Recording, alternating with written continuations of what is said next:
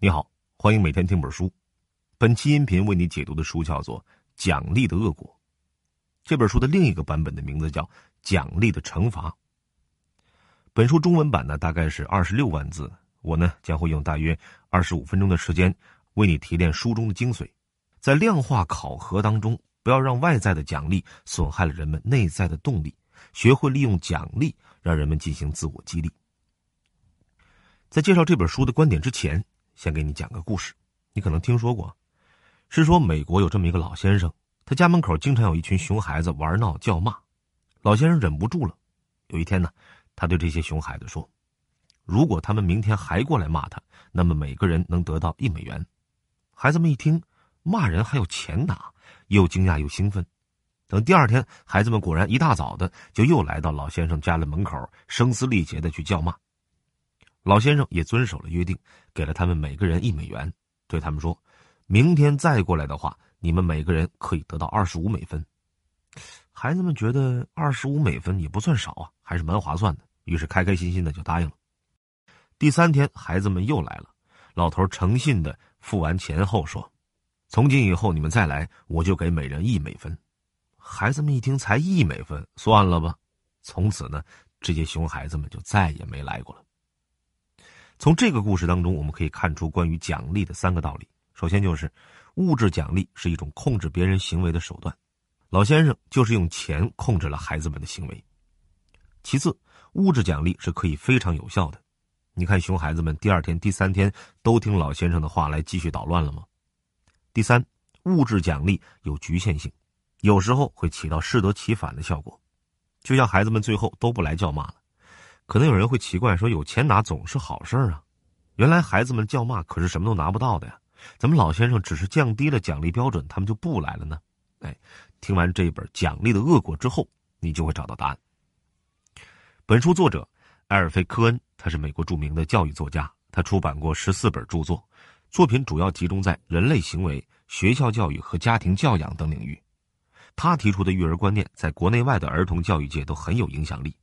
他呢，曾经在奥普拉脱口秀的节目上接受过采访，《时代周刊》把他称为可能是美国最公开批判评分和考试等教育体制的人，《财富》杂志则把他称为美国最猛烈批判金钱奖励的人。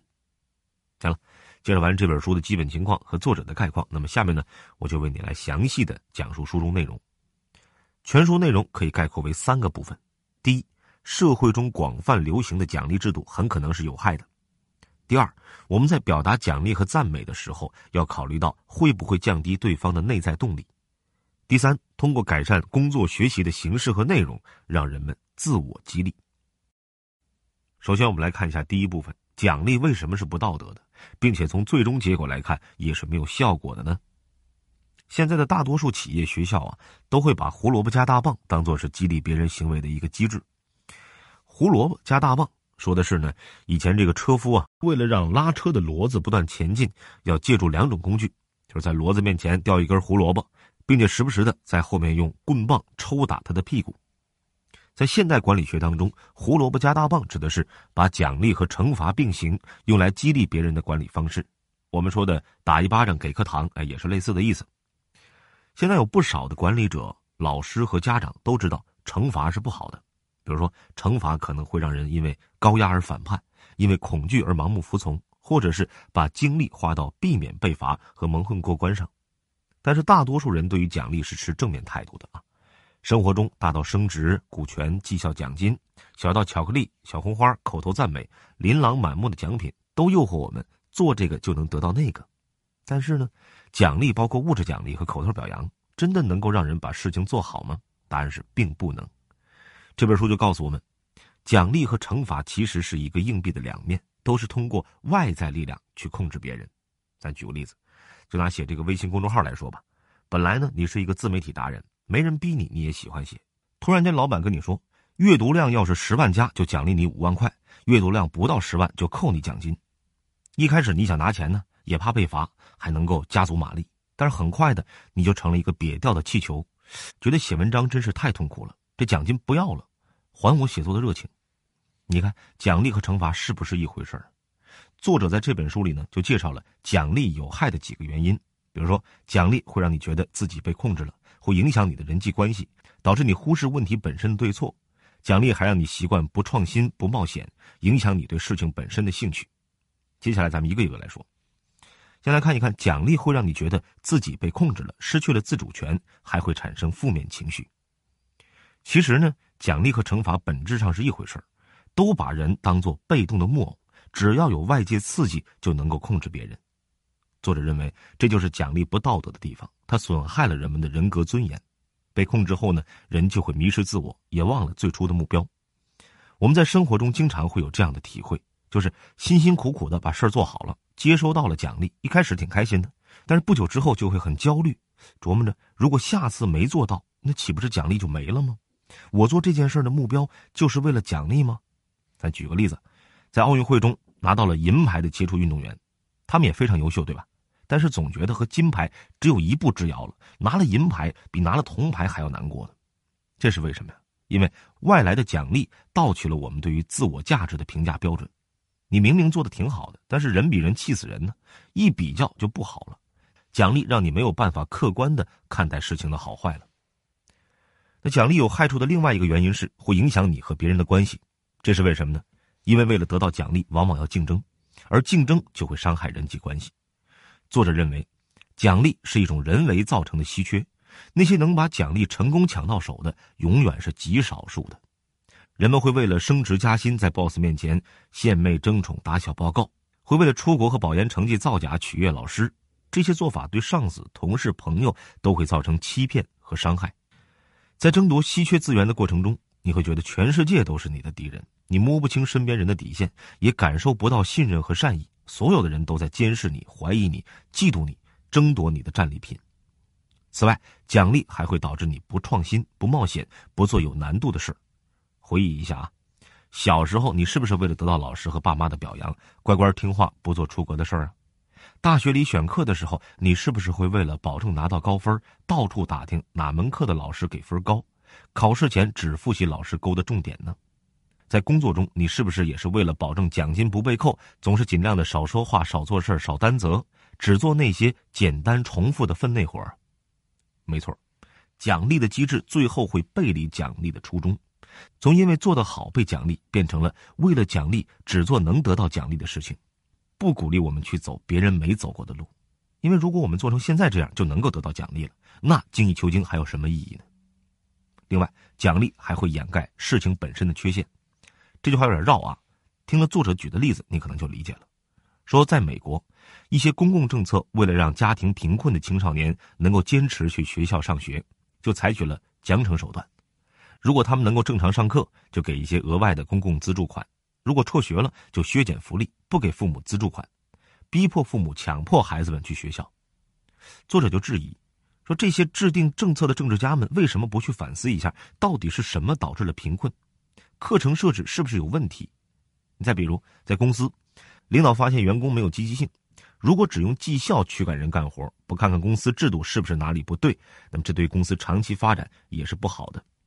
还有就是有个别的老师怕学生们逃课，就对学生们说：“你们要是一节课都不缺，我就给你们期末成绩加上三十分。”于是呢，学生们都为了加分来上课，老师呢也就懒得去改善课程内容，吸引学生们了。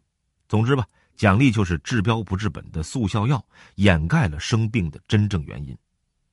那么最致命的一点，我们要说，奖励会影响你对于事情的兴趣，也就是内在的动力。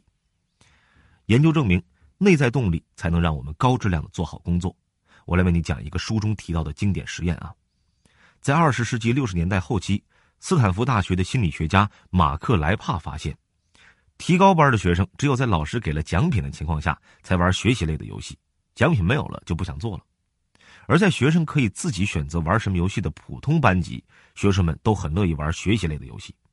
于是呢，莱帕和同事做了个实验，他们选了五十一个儿童，用神奇记号笔画画，对大多数这个年龄的孩子都是有吸引力的。莱帕对其中一部分小孩说：“如果他们用神奇记号笔画画，就能够得到一个很漂亮的表扬证书。”而对另一部分小孩什么也没说。心理学家们观察了几周之后发现。那些事先被告知用记号笔画画能得到证书的孩子，不如其他没被告知的孩子对画画感兴趣。这个实验就说明了，事先许诺的奖励会让我们对本来有兴趣的事儿都变得没有兴趣了。为啥呀？因为当我们被告知做了 A 就能得到 B 这句话的时候，它就暗含了对于 A 的一种贬低。比如说，看了这本书就奖励你五百块钱，这句话就暗示了书是不值得喜欢的，看书是痛苦的，只有花钱才能够缓解这种痛苦。机智的你可能还会想到，就是把这句话反过来说行不行啊？比如说，吃了冰激凌就奖励你一盘西兰花，这句话能够让人厌恶冰激凌并喜欢上西兰花，其实并不会让人爱上西兰花，因为这句话本身依然让我们感觉自己被控制了。那前面我们分析了奖励既不道德又没有效果的原因，奖励会让人觉得自己被控制了，会影响人际关系，会让人忽视问题本身的对错，奖励还阻止了我们去创新和冒险，降低了我们对于事情本身的兴趣。那么该怎么做才能够避免这些负面结果呢？这就说到了我们本期音频的第二部分：该怎样的鼓励和赞美才能够避免奖励的恶果呢？听完第一部分，你可能会问：既然物质奖励有害，口头表扬也有害，那人和人之间就不需要表达善意和关心了吗？非得一见面就板着脸啊？哎，这本书呢用了很长的篇幅澄清了这个误解。作者认为啊，物质奖励和口头表扬都是有条件的。只有当对方做成功了一件事之后，才能够得到奖励和表扬。当你真诚的想要赞美和奖励别人的时候，作者在书里给我们说了四个注意事项。首先，要避免太高调，事先许诺给别人奖励。比如说，在办一个重要活动之前，对员工们说：“这次要是做得好，我就给每一个人奖励一个最新的 iPhone。”有研究证明，奖品越引人注目，奖励的危害就越大。所以呢，如果你忍不住，那可以在事后悄悄奖励，给对方一些小小的意外惊喜就够了。之前我们提到的，让孩子用神奇画笔画画的斯坦福心理学专家也发现，如果被试对象收到的是意料之外的奖赏，他们就不会把先前做的事儿看成是为了获奖而做的。不少研究也证明，事后给一些出人意料的小玩意儿，虽然帮助不大，但是也没有什么坏处。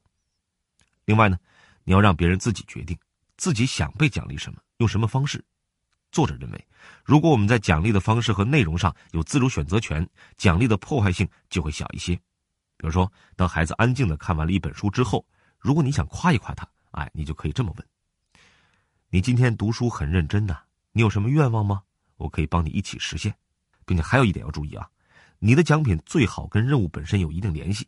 比如说，孩子看完了一本书，就可以奖励给他另外一本书，这样呢，也能够减少奖励对于读书兴趣的影响。”想要赞美别人的时候啊，要注意对事不对人。赞美的话呢，要真诚具体。什么是对事不对人呢？简单来说，那就是夸别人做事的过程，不夸这个人本身。书中呢，举了一个正面的例子，说一个三年级的学生在全班同学面前讲了一个故事，他的老师当着大家的面说：“啊，故事的结果你改了三次，花了很多时间和心思啊。”作者认为，老师的这种鼓励方式。把对人的赞美转换成了对于做事过程的评价，这样夸的好处是让孩子关注过程，而不是计较结果的胜负。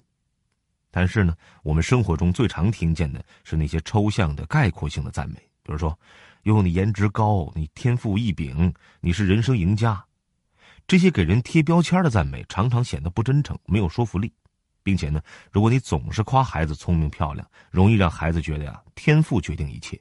我成绩好是因为智商高，别人喜欢我是因为我长得好看。那这样的话呢，一旦他失败，就三观崩塌了，觉得自己智力不行，再也没救了。那这种想法呢，就会影响到心理健康。所以说，如果你想夸人好看，那么呢，就把你真漂亮换成你今天穿的这件衬衫呢，特别适合你，很有质感。还有就是，千万不要在给别人奖励和赞美别人的时候呢，让别人互相比较竞争。因为这样呢，会破坏对方的人际关系。那怎么去理解为奖励设置比较和竞争呢？生活中我们最常见到的，老师公开的把被表扬的学生拿来做比较。你比如说在上课的时候说，啊，小红是班上最听话的孩子，大家都应该向他学习。这句话会有什么后果呢？你可以想一想，我们小时候对于父母口中的那些别人家的孩子，是不是都是羡慕嫉妒恨呢？不想跟他玩啊？没错。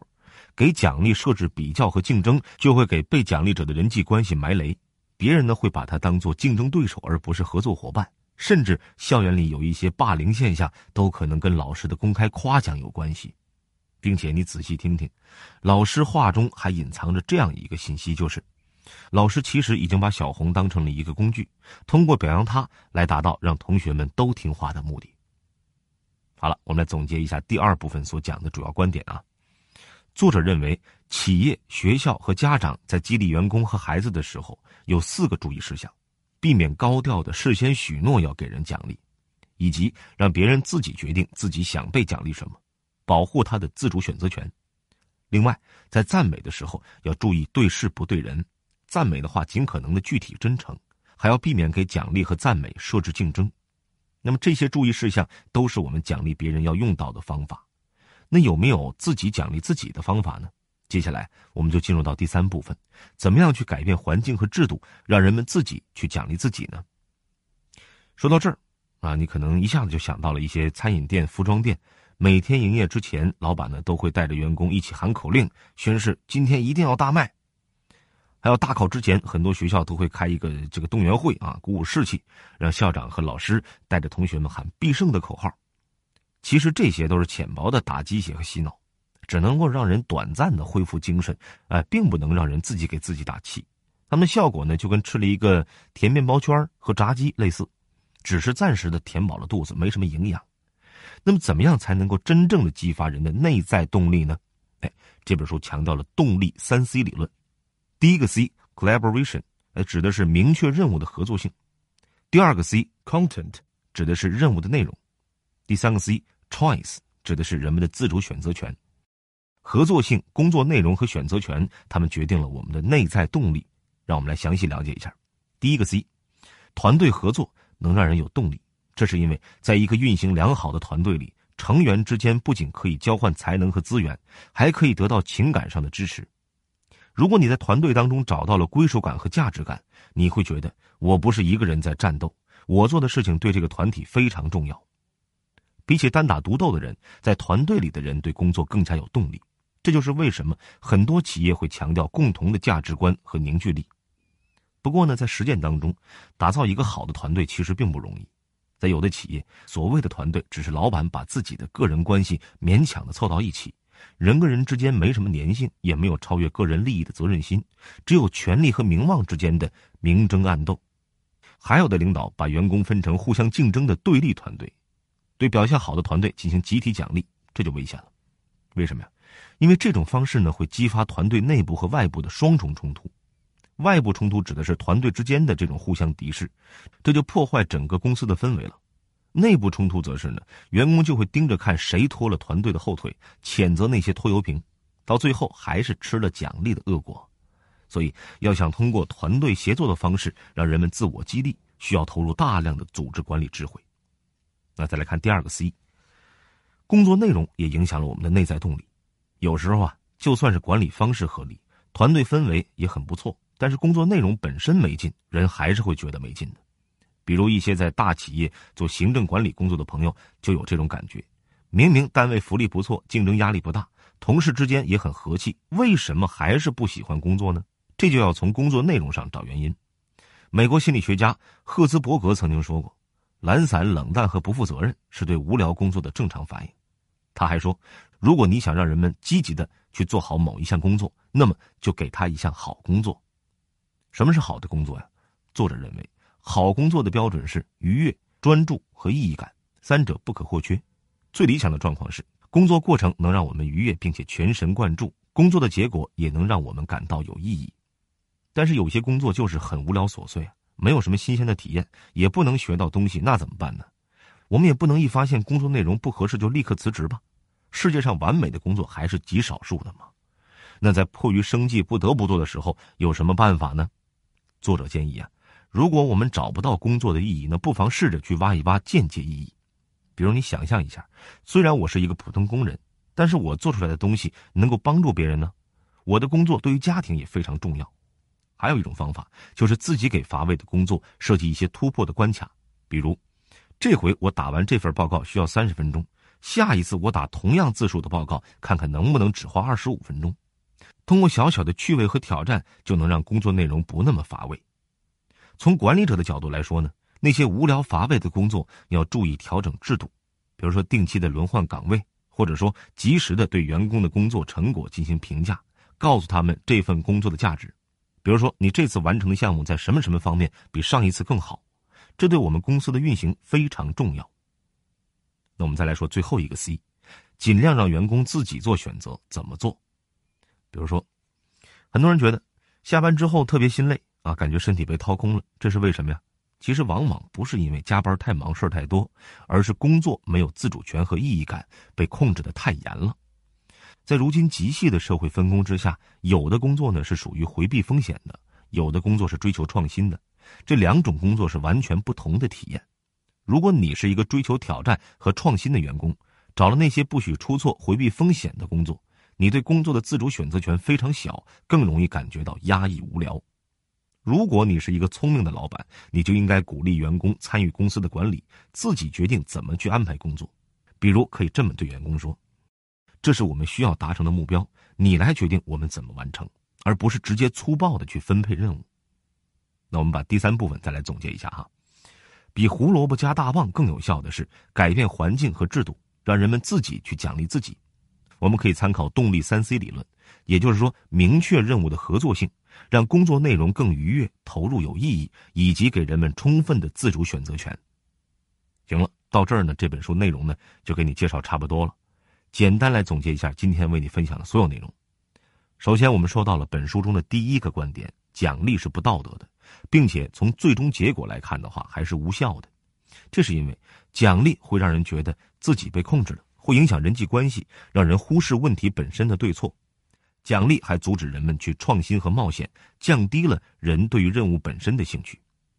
其次，我们谈到企业、学校和家长在激励员工和孩子的时候，有四个注意事项，分别是避免大张旗鼓、事先许诺要给奖励，让人自己决定自己想被奖励什么。保护他的自主选择权，以及在赞美的时候尽量对事不对人，赞美话语尽可能的具体真诚。最后，避免给奖励和赞美设置竞争，破坏了对方的人际关系。本书最后，我们谈到了要通过明确任务的合作性，让任务内容更具有意义感，以及让人们有自主选择权，才能创造一个好环境，培养出真正的好学生、好孩子、好员工。听完这本书之后，你可能觉得。作者的很多观点相当的反常识，有些接受不了，心里呢也有不少疑问。我梳理了本书作者对于常见质疑的回应啊。有人会觉得，奖励对那些需要创新的工作没用，但是对于枯燥乏味的工作总该是有效果的吧？比如流水线的重复工作、安保工作、清洁工作等，用高额的奖金去激励他们，难道不行吗？在作者看来，奖励对于枯燥乏味的工作同样不起作用。高额奖金或许能够短期的提高人们工作的数量，毕竟干的越多挣的越多嘛。但是长期来看，工作质量会下降。反正只要干得多，敷衍一下也不影响工资。所以作者说，面对这个问题的时候，应该反思那些枯燥无聊的工作真的有必要存在吗？还有人质疑作者：“你说奖励是有害的，那工作不应该得到报酬吗？我们就得免费干活啊？”作者回答是：“把工作做好和拿足够的薪酬并不矛盾。”最重要的是，我们把要做的事儿和得到的报酬分开，去寻找工作的内在动力，避免让钱成为做事的唯一动力。有人还说，对孩子既不能奖励又不能罚，所以应该放任不管吗？作者说了，对孩子的教育不是放任不管，而是去引导。老师和家长要耐心的和孩子一起探索目标是什么，怎么去完成，帮助孩子分析原因，并给孩子详细具体的反馈。只有通过引导，而不是粗暴的奖励和表扬，才能够呵护孩子的内在动力。最后呢，我也要提醒一下啊，本书的观点呢比较颠覆常识，有些说法还需要进一步的科学研究。有心理学家就批评作者的观点有些理想化、绝对化，不符合实际。所以呢，我们可以参考书中观点，但不要照单全收。比如说，奖励真的必然带来恶果吗？这还真的很难说。人是非常复杂的，日常生活也是丰富多彩的。